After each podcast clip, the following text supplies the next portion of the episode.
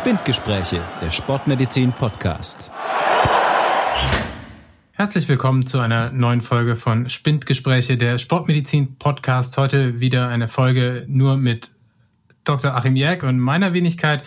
Und äh, wie schon in unserer letzten Zweierfolge soll es um eine Nahrungsbestandteil oder Nahrungsergänzungsmittel gehen. Äh, in Folge 9 haben wir ja ausführlich über Vitamin D gesprochen, ähm, pünktlich zum Winteranfang. Und heute wollen wir über einen weiteren essentiellen Nahrungsbestandteil sprechen, der in der Supplementeindustrie ähm, breiten Absatz findet, und zwar die Omega-3-Fettsäuren. Omega-3-Fettsäuren, äh, jeder irgendwie schon mal gehört, sollen irgendwie gesund fürs Herz sein, äh, kommen besonders in Fisch vor und äh, denen werden alle möglichen positiven Effekte äh, zugeschrieben. Und äh, deswegen sozusagen die, die erste Frage an Achim, was ist dran an Omega-3-Fettsäuren? Was, was tun die mir Gutes? Soll ich die nehmen? Eine schwierigere Frage hätte ich jetzt zum Anfang gar nicht stellen können, Johannes. Äh, ja, das kann man, kann man eigentlich nicht so direkt beantworten. Ja, vielleicht, also es gibt eine widersprüchliche Studienlage, aber vielleicht fangen wir mal, bevor wir dazu das Fazit vorweggehen, mal so grundsätzlich an. Was man zu Omega-3-Fettsäuren sagen muss, ist, sie sind ganz klar die Stars der Nahrungsergänzungsmittel. Also zusammen mit Vitamin D sind es die meistverkauften Supplemente, also Nahrungsergänzungsmittel. Früher hat man auch zu diesen ungesättigten Fettsäuren, zu denen die Omega-3-Fettsäuren ge gehören, Vitamin F gesagt, um den Stellenwert zu, ja, zu verdeutlichen. Vitamin F heißt ja im Prinzip, der Körper kann sie nicht selber synthetisieren. Richtig, korrekt. Das ist nämlich das ganz Entscheidende bei den Omega-3-Fettsäuren, dass die essentiell sind. Sie müssen also mit der Nahrung aufgenommen werden. Das ist ein ganz wichtiger Punkt.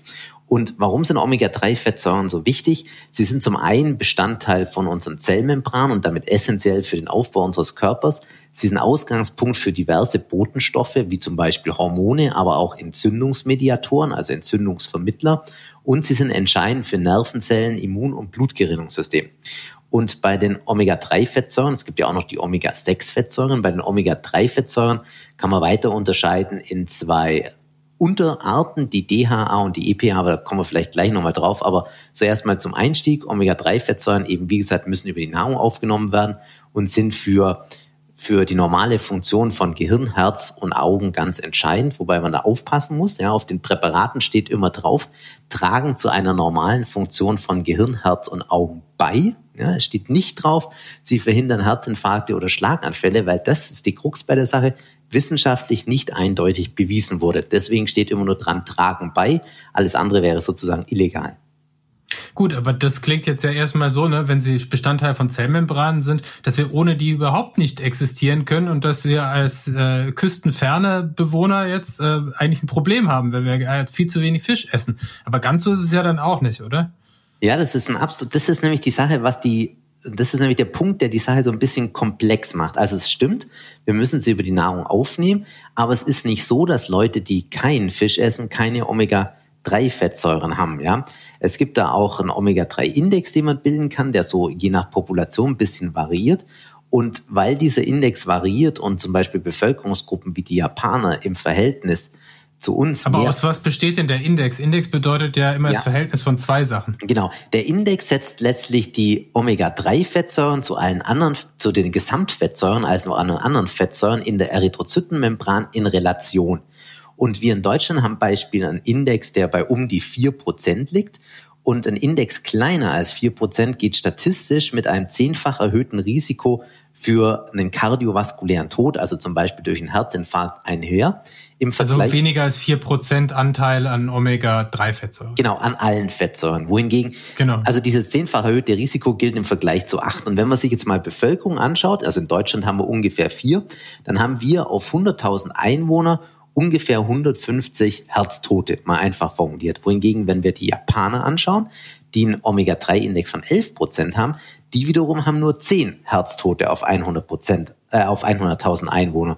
Und daher rührt so ein bisschen die, die Aussage, dass Omega-3-Fettsäuren gut sein sollen, weil sie uns eben schützen. Und Extrembeispiel sind die Eskimos, die ja eigentlich bei ursprünglicher Ernährung, die ja vor allem auf Fisch basiert, praktisch gar keine Herzinfarkte hatten. Und daher kommt eben diese Hypothese, dass Omega-3-Fettsäuren wichtig für uns sind.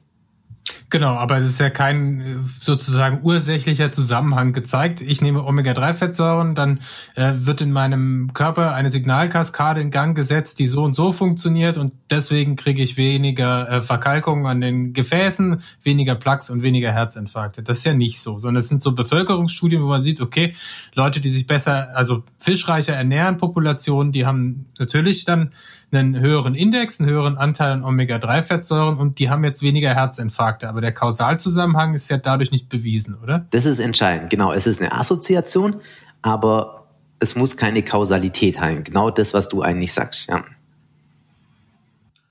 Gut, dann sind wir jetzt eigentlich, jetzt wissen wir, Omega-3-Fettsäuren scheinen günstig zu sein ähm, und Fisch und sind im Prinzip auch die Basis äh, dessen, weswegen immer empfohlen wird, äh, so zum, zumindest einmal, besser zweimal in der Woche Fisch zu essen. Ja. Oder? Das gründet ja mehr richtig, oder weniger darauf. Das ist richtig. Also die Deutsche, Deutsche Gesellschaft für Ernährung empfiehlt pro Tag eine Aufnahme von circa 250 Milligramm Omega-3-Fettsäuren. Ja, das entspricht mhm. täglich ungefähr einer Handvoll Walnüsse.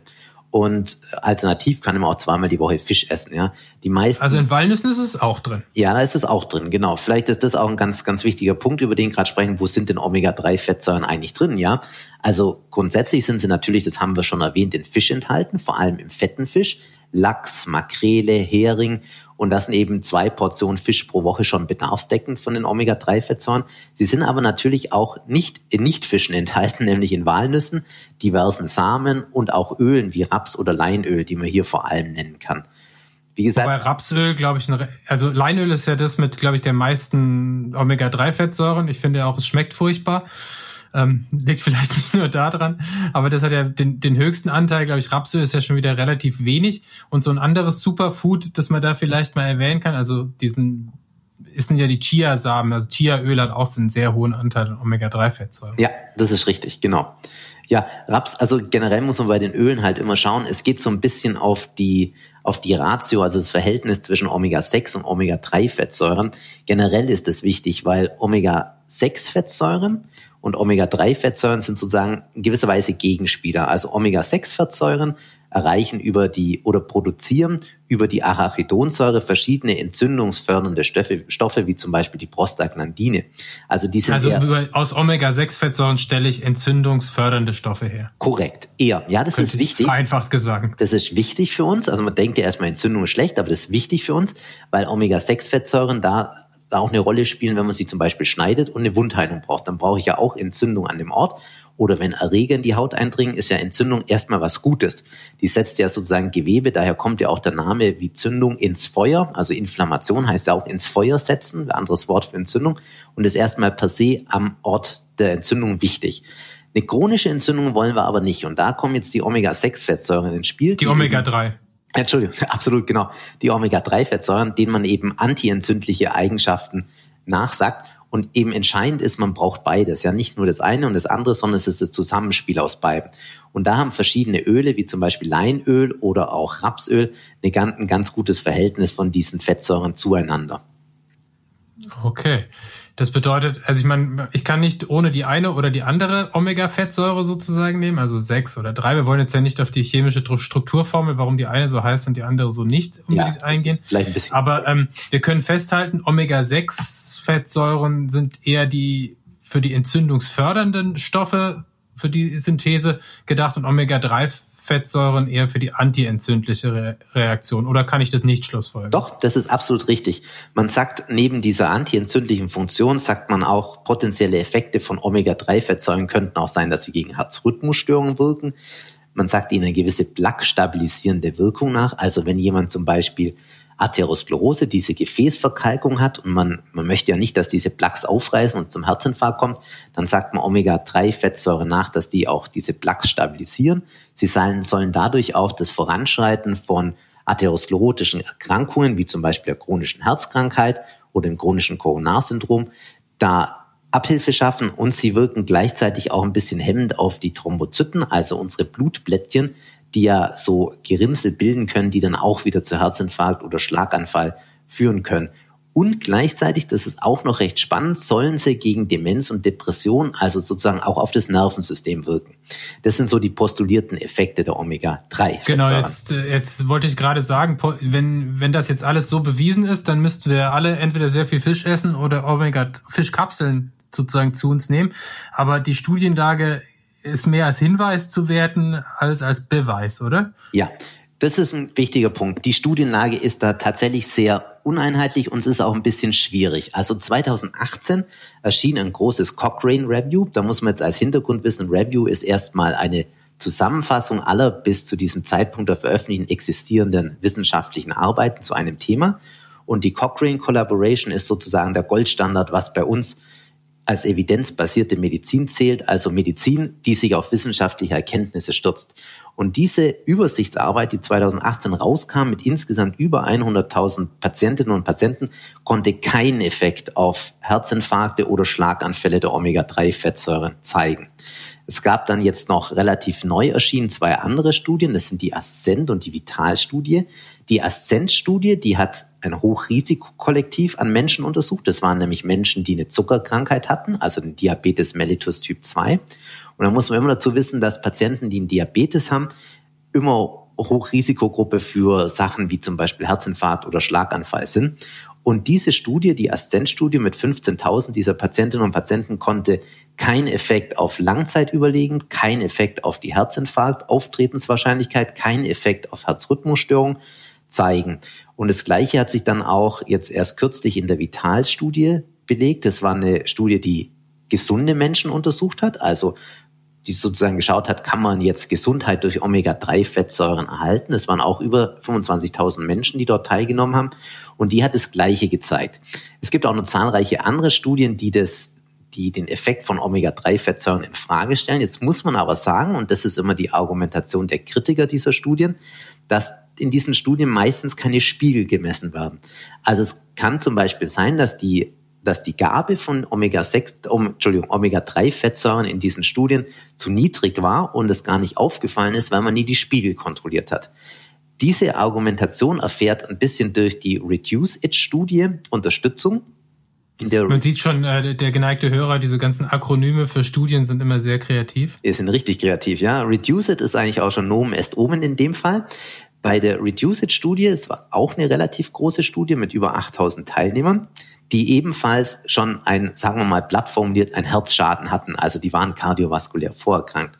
Und in dieser Studie konnte man jetzt interessanterweise zeigen, dass sich die kardiovaskulären Endpunkte, also Herzinfarkt, Schlaganfall, von 22 Prozent in der Placebo-Gruppe, die also ein Scheinpräparat erhalten haben, zu 17 Prozent in der Gruppe, die Omega-3-Fettsäuren erhalten hat, reduziert hat. Also 5 Prozent Risiko niedriger, wenn ich Omega-3-Fettsäuren genommen Richtig. habe. Richtig. Und jetzt ist ja die Frage, warum zeigt diese Studie als einer der wenigen Effekte und viele andere Studien zeigen das nicht? Das ist ja so eine interessante Frage. Und jetzt muss man sich das Präparat genauer anschauen, das in der Reduce-It-Studie verwendet wurde. Das also der Studie, die gezeigt hat, dass es was bringt? Genau. Die haben nämlich zwei Sachen anders gemacht. Ich habe ja von eingangs erwähnt, dass die Omega-3-Fettsäuren aus zwei Untereinheiten bestehen, die man mit DHA und EPA abkürzt. Also DHA für die Interessierten steht für Docosahexaensäure und EPA für Eicosapentaensäure, also komplizierte Worte. Wichtig ist nur zu wissen, dass das normale Präparat und die normalen Omega-3-Fettsäuren aus beiden Stoffen bestehen, was an sich auch gut ist. In der Reduce-It-Studie, also wir erinnern uns die Studie, die als einzige oder als eine der wenigen einen Effekt zeigen konnte für Omega-3-Fettsäuren, die haben ein reines EPA-Präparat genommen. Und zwar haben die das auch mit zweimal 2000 Milligramm am Tag gegeben. Und das war deutlich höher als die anderen Studien, die oft nur mit 1000 Milligramm pro Tag gearbeitet haben und gleichzeitig haben die anderen Studien die ganz normalen Präparate genommen, das heißt DHA und EPA. Und in der Reduce-It-Studie, also der positiven Studie für Omega-3-Fettsäuren, eben nur EPA. Und das ist auch die Theorie, warum sozusagen dort ein Effekt nachgewiesen werden konnte und in anderen Studien nicht.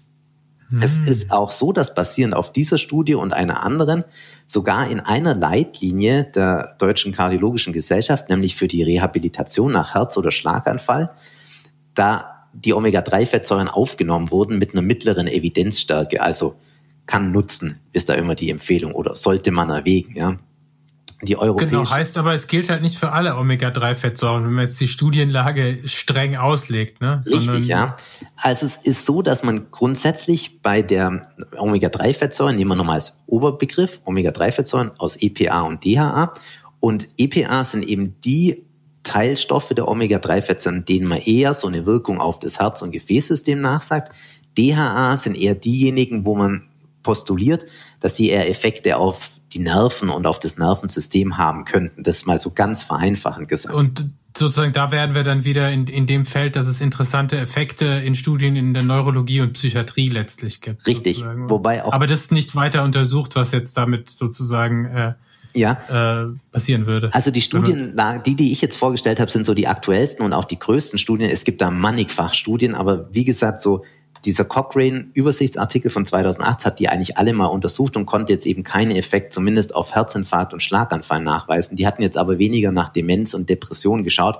Das ist eher so ein Thema, das in den letzten Jahren aufkam. Aber auch da ist die Studien, Studienlage uneinheitlich. Das muss man ganz ehrlich sagen. Vielleicht für die Hörerinnen und Hörer noch ganz interessant. Die europäische Food Safety äh, Agency, also die europäische ja, Lebensmittelsicherheitsbehörde, wenn man so will, sagt, dass man bis zu fünf Gramm pro Tag Omega-3-Fettsäuren aufnehmen kann oder bis zu 1800 Milligramm pro Tag vom EPA, also diesem Unteranteil der Omega-3-Fettsäuren, die jetzt in der Reduced-Studie einen Effekt zeigen konnten. Das ist sozusagen mal ein Standardding, wobei man dann sagen muss, fünf Gramm am Tag, das geht auch schon ganz schön ins Geld, weil die meisten Präparate dann oft nur 500 Milligramm pro Kapsel enthalten oder 1000 und ja mhm. eigentlich praktisch nicht verschreibbar sind, ja, oder nur als Privatrezept verschreibbar sind. Genau, aber das bedeutet ja äh, letztlich, dass eine Überdosierung nur sehr, sehr schwer möglich ist letztlich. Ja. Also dass man sich jetzt da irgendwie schädigen könnte mit dieser Tageseinfuhr, da muss man schon, äh, sag ich mal, Lebertran und, und auf Eskimo-Nahrung umstellen, oder? So. Ja, das stimmt. Lebertran ist ein ganz, ganz spannendes. Früher nach dem Krieg hat man tatsächlich vielen, vielen Kindern Lebertran gegeben. Zum einen, weil dort Vitamin D enthalten ist. Da kommen wir wieder zurück zur Folge 9, ab in den Süden. Und zum anderen auch, weil natürlich, ja, das sagt der Name schon, meistens ist ja Dorschleber dran gewesen, also fetter Fisch, Omega-3-Fettsäuren. Und das hat ja gräuslich geschmeckt. Also ich habe es nie probiert, aber das sagen die Leute, die es mal bekommen haben. Und der Grund ist, man kann eigentlich Omega-3-Fettsäuren und die Qualität recht einfach über seine Geschmacksnerven rausfinden. Wenn es nämlich furchtbar schmeckt, ranzig und richtig nach Fisch riecht, dann ist es, sind es Omega-3-Fettsäuren von niederer Qualität. Also wenn man sich so Kapseln kauft, kann man die einfach mal aufbeißen oder mit einer Nadel reinpieksen. Und wenn das nicht nach Fisch riecht, kann man davon ausgehen, dass es eigentlich ein gutes Präparat ist. Ja? Manche kaufen sich ja auch Omega-3-Fettsäuren klassisch als Fischöl, also dass man auch zum Salat kippen kann. Da, mhm. da gilt prinzipiell das Gleiche. Da kann man sich einen Gefallen tun, wenn man dieses Fischöl auch mit Olivenöl mischt, weil die Polyphenole des Olivenöls die Oxidation und damit das Ranzigwerden von Fischöl verhindern. Also das ist eine ganz gute Kombination. Das kann man vielleicht so für die Praxis umsetzen. Genau, aber wenn man jetzt wirklich Fischöl nimmt, dann kauft man sich natürlich auch diese ganze, also gerade wenn jetzt man an Schwangerschaft denkt und Omega-3 und sowas, diese ganze Schwermetall äh, Belastung unter Umständen mit ein. Also muss man eigentlich schon drauf achten, oder? Ja, das ist ein, ein ganz guter Punkt. Also Omega-3-Fettsäuren und Schwangerschaft ist auch ganz heiß diskutiert. Es gibt da Ärzte, die postulieren, dass man, wenn man Omega-3-Fettsäuren in der Schwangerschaft supplementiert, also zusätzlich einnimmt, gesündere Kinder bekommt. Also die hätten weniger Allergien, die hätten weniger Neurodermitis, also so ähm, ja, Hauterkrankungen und wären insgesamt gesünder und auch stabiler gegen Asthma und so, ja, Zivilisationserkrankungen allgemein gesagt. Mhm. Aber das ist natürlich schon richtig. Wir haben in den Ozeanen zunehmend Probleme mit Schwermetallen, die sich natürlich in den Fischen anreichern. Und daher rührt auch die Empfehlung, maximal zweimal pro Woche Fisch zu essen. Und wahrscheinlich wird man in Zukunft auch gar keinen Fisch mehr essen können, weil es so, so schwermetallreich ist. Die guten Hersteller für Omega-3-Fettsäure, die haben tatsächlich chemische Prozesse, die diese Schwermetalle im Vorfeld entfernen. Also da kann man sich relativ gut drauf verlassen. Wenn man ein gutes Präparat hat, dann ist es in der Regel auch schwermetallfrei. Jetzt kommen wir aber vielleicht mal zu einer anderen Gruppe, die auch nicht mit Schwermetallen in Kontakt kommen wollen. Das sind nämlich die Veganer. Was machen denn die Veganer? Und für die Veganer gibt es auch die Möglichkeit, Alpha-Linolensäure zu nehmen. Das ist letztlich Omega-3-Fettsäuren aus Algenproduktion, weil ja auch die Fische nichts anderes machen. Die Fische fressen ja eigentlich kleinen Krimskrams und Blätterchen und Algen, die rum ähm, im Ozean und verstoffwechseln das dann zu Omega-3-Fettsäuren. Und dann kann man natürlich auch sagen, man nimmt die Vorstufe.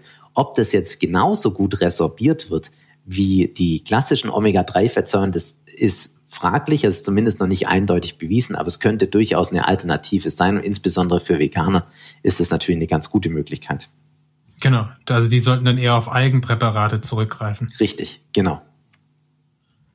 Okay, dann können wir eigentlich schon mal festhalten, ähm, viele Studien von unterschiedlichster Qualität. Die ganz großen Studien sind ein bisschen widersprüchlich, aber zeigen eher positive Effekte und negative Effekte gibt es eigentlich nicht durch Omega-3-Fettsäuren. Also die, die Dosis, sozusagen die, die giftig werdende Dosis ist ab, abstrus hoch und äh, eigentlich unklar.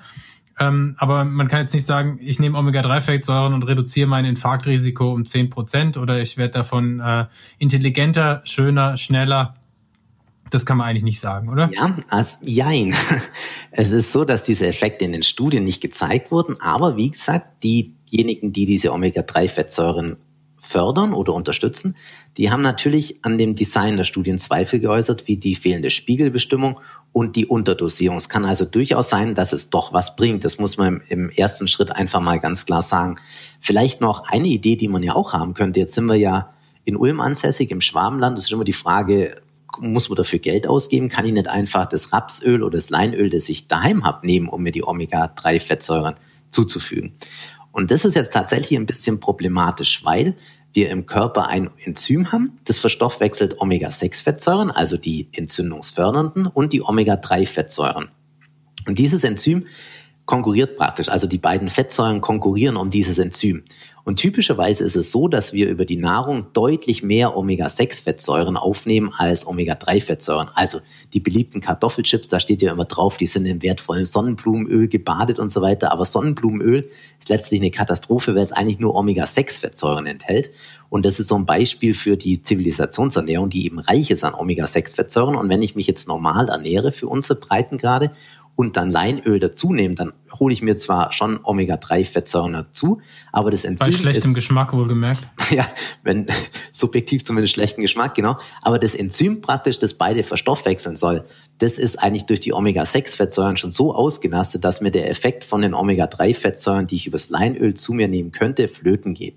Und wenn ich jetzt sozusagen direkt die Omega-3-Fettsäuren als Fischpräparat oder über das Algenpräparat zu mir nehme, dann umgehe ich das Enzym und kann trotzdem meinen Omega-3-Fettspiegel erhöhen. Noch wenn ich es unabhängig von der Mahlzeit esse. Richtig. Sozusagen. Das ist auch ein ganz entscheidender Punkt. Omega-3-Fettsäuren sollte man eigentlich immer nach einer Mahlzeit nehmen. Oftmals werden ja zum Beispiel die Kapseln morgens eingenommen auf mhm. nüchternem Magen. Und entscheidend für die Resorption ist, dass man eine relativ fettreiche Ernährung hat. Das ist das Gleiche eigentlich wie beim Vitamin D. Das wird ja auch besser resorbiert, wenn man es mit Fett zusammen einnimmt. Deswegen gibt es ja auch Kombinationspräparate aus Omega-3-Fettsäuren und Vitamin D. Aber das Omega-3 wird eben auch besser resorbiert, wenn ich eine fettige Mahlzeit habe. Und typischerweise isst man morgens jetzt keine Pommes oder sowas, was fettig wäre. Und deswegen ist die Resorption besser, wenn man es jetzt zu einer Hauptmahlzeit am Mittag oder am Abend von mir aus nimmt. Oh, dann muss ich das, die Einnahme meines Nahrungsergänzungsmittels aus Vitamin D und äh, Omega-3-Fettsäuren überdenken. Ja, tatsächlich. Das ist ein häufiges, häufiges Problem. Man kann natürlich auch die Spiegel bestimmen, das geht. Das ist jetzt aber keine Routineuntersuchung im Labor. Also gibt es so ein paar Labore, die das machen können. Wir in der Sportmedizin können das übrigens auch machen. Und da kann man dann auch tatsächlich schauen, wie der Spiegel ist. Aber das ist eine Leistung, die man privat zahlt. Das zahlen die Krankenkasse meines Wissens nach nicht. Gibt es da überhaupt Referenzwerte, wo er sein sollte? Ja, es gibt da in München ein Institut das, ähm, vom Professor von Schacki, das ist ein Kardiologe, der auch einen Lehrstuhl an der LMU, der Uni in München hat. Die machen das und die haben tatsächlich auch an größeren Studien relativ viel geforscht und haben da dann auch Referenzwerte. Und die haben auch diesen Omega-3-Index mitbegründet. Also das war die Sache mit den Eskimos, den Japanern und uns wo man sozusagen den Omega-3-Spiegel in Relation zu allen anderen Fettsäuren setzt. Und da war eben der Wert, den wir hatten, 4% und die Japaner, die Herz, viel herzgesünder sind als wir, bei 11% liegen. Okay. Klingt aber dann fassen wir es. Ja, klingt kompliziert. Klingt jetzt erstmal ganz kompliziert. Das muss man aber noch ein bisschen Salz in den Wein schütten. Oder nee, Wasser in den Wein heißt genau. Es gibt nämlich auch eine Information von der Verbraucherzentrale, die sich auch mal das Thema Omega-3-Fettsäuren angeschaut hat. Und die üben an dieser Supplementationspraxis Kritik. Die sagen, dass diese Omega-3-Fettsäuren häufig eben mit falschen Werbeversprechen verschrieben werden, dass sie eben Fett- und Cholesterinspiegel senken sollen im Blut. Und die sagen aber grundsätzlich auch, dass gesunde Menschen eigentlich keine zusätzliche Zufuhr von Omega-3-Fettsäuren oder Nahrungsergänzungsmittel brauchen. Ja. Das ist also eine, eine Aussage. Die andere ist, dass sie sagen, dass diese handelsüblichen Fischölkapseln, die ja oft bis zu 2000 Milligramm oder zwei Gramm Omega-3-Fettsäuren enthalten und dann eben auch zwei Gramm pro Tag genommen werden, weder im Herzinfarkt noch einem Schlaganfall vorbeugen, sowohl bei gesunden Menschen als auch solchen, die eine Grunderkrankung wie zum Beispiel Diabetes mellitus Typ 2, also diesen, früher hat man gesagt, Alterszucker, also die Zuckerkrankheit haben. Und dass eben auch die hochdosierte Gabe von Omega-3-Fettsäuren diese äh, potenziell positiven Effekte ins Gegenteil verkehren kann und damit auch erhebliche Gefahren bergen können. Ja. Nicht zuletzt darf man auch nicht vergessen, dass Omega-3-Fettsäuren auch Wechselwirkungen mit Medikamenten machen können. Ja. Das ist so ein bisschen die Kehrseite der Medaille. Gut, dann bleibt jetzt bei mir erstmal hängen. Ähm, Omega-3-Fettsäuren, ja, antientzündliche Eigenschaften möglich, äh, positive Effekte aufs Herz-Kreislauf-System möglich, möglicherweise auch äh, gut fürs Nervensystem, aber eben auch noch nicht so ganz gezeigt. Und äh, ja, wenn ich jetzt ein bisschen was davon einnehme, weil ich hier im, im Süden nicht so viel äh, fetten Fisch essen kann, dann schade ich mir mal zumindest nicht. Kann ich das so sagen? Ja. Und vielleicht habe ich einen positiven Effekt, aber ja. es bewiesen ist es nicht. Das ist absolut korrekt. Genau, also jetzt ein Vermögen in Omega-3-Fettsäurekapseln äh, anzulegen, macht irgendwo keinen Sinn. Richtig, also es gilt wie bei allem erstmal. Nahrungsergänzungsmittel heißen ja erstmal so, weil sie die Nahrung ergänzen sollen. Und es postuliert ja, dass es da einen gewissen Mangel gibt. Jetzt beim Vitamin D ist es relativ logisch. Ja, im Winter scheint halt bei uns die Sonne nicht ausreichend. Bei den Omega-3-Fettsäuren muss man es schon ein bisschen differenzierter betrachten, weil es natürlich auch Menschen gibt, die sich einfach gut ernähren und die zweimal in der Woche Fisch essen. Und da ist davon auszugehen, dass die eigentlich einen ganz guten Omega-3-Fettsäurespiegel haben. Aber wie gesagt, man muss sich halt immer überlegen, kann ich durch meine Nahrung tatsächlich ein Defizit haben? Und dann mhm. machen unter Umständen Nahrungsergänzungsmittel Sinn. Genau, aber Wunder darf ich mir von der Omega-3-Fettsäure nicht erwarten. Nee, das ist auch generell ähnlich zum Vitamin D. Das ist jetzt nicht keine Wunderdroge, es ist sicherlich nicht schlecht und es gibt ein Kollektiv, wo sowohl Omega-3-Fettsäuren als auch Vitamin D helfen können. Aber letztlich darf man nicht davon erwarten, dass man sowas supplementiert und dann das ewige Leben pachtet oder das ein Jungbrunnen ist. So ist sicherlich nicht. Die, Eigenverwand die Eigenverantwortung bleibt einem immer. Und die heißt eben, dass man einen gesunden Lebensstil macht. Dazu gehört sportliche Aktivität, aber dazu gehört eben auch eine vernünftige und nachhaltige Ernährung mit Verzicht auf, auf viel rotes Fleisch, beispielsweise gemüsereich, obstreich, also das, was man eigentlich schon kennt. Also die Eigenverantwortung nehmen einem diese Produkte auch nicht ab. Sie können eben, wie gesagt, nur punktuell als Ergänzung fungieren. Genau, aber zumindest wenn ich qualitativ gute Produkte kaufe, und das hast du ja auch gesagt, wie ich die äh, erkennen kann, dann äh, kann ich mir zumindest mal nicht schaden. Ja, das ist richtig. Also hier gilt diese 5 Gramm Ober Oberdosis bei den kombinierten Omega-3-Fettsäuren und eben die 1800 Milligramm für die Eicosapentaensäure. Das sind so die Obergrenzwerte. Aber wie gesagt, diese gängigen Fischölkapseln haben oft 500 bis 1000 Milligramm und wenn ich da eine Kapsel am Tag nehme oder von mir aus auch sogar zwei, da passiert nichts. Gut, und damit äh, ist es eigentlich jetzt wieder jedem selber überlassen, ob man es jetzt einnehmen will oder nicht. Ich persönlich nehme ein bisschen Omega-3-Fettsäuren. Ich weiß nicht, wie du es hältst. Ich habe es bislang nicht genommen, aber ich bin jetzt in der Vorbereitung, das muss ich ganz ehrlich zugeben, schon ein bisschen ins Grübeln geraten. Ich habe da auch mit unserer Ernährungswissenschaftlerin heute nochmal drüber gesprochen, die es selber auch nimmt. Und es ist tatsächlich so an diesen Studien, die kein Effekt sein können, da gibt es schon Kritik, die kann man auch nachvollziehen. Aber es ist jetzt auch nicht so eindeutig. Also ja, kurzum, ich weiß es ehrlich gesagt nicht unbedingt. Genau, aber wir denken uns halt, hm, es kann ja vielleicht nicht schaden und äh, ja.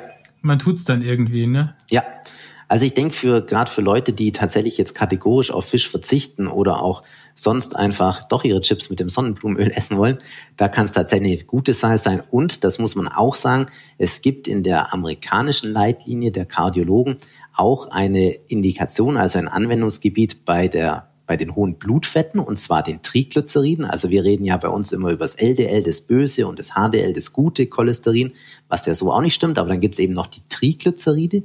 Und da ist es so, dass dieses Präparat, das diesen Nutzen zeigen konnte, dieses reine EPA-Präparat, von dem ich in der positiven Studie mhm. schon berichtet habe, dass das auch in den Leitlinien drinsteht, dass es bei der Hypertriglyceridämie, also den zu hohen Triglyceriden, einen Effekt haben könnte und man es durchaus in hoher Konzentration geben kann. Die Diese Empfehlung basiert aber auch natürlich ein bisschen auf dieser Reduce-It-Studie, die ich da, die ich da zitiert habe. Gut, ich glaube, damit haben wir jetzt in einer halben Stunde mal alles gesagt, was Stand zu Omega-3-Fettsäuren ist und sind damit schon wieder am Ende dieser Folge. Äh, wir freuen uns natürlich über äh, Feedback, über Zuschriften, über Themenwünsche und natürlich auch über positive Bewertungen. Und äh, damit sage ich von meiner Seite schon mal Tschüss. Achim. Ja, mach's vielen gut. Dank. Es hat Spaß gemacht, Johannes. Und Tschüss, bis zum nächsten Mal.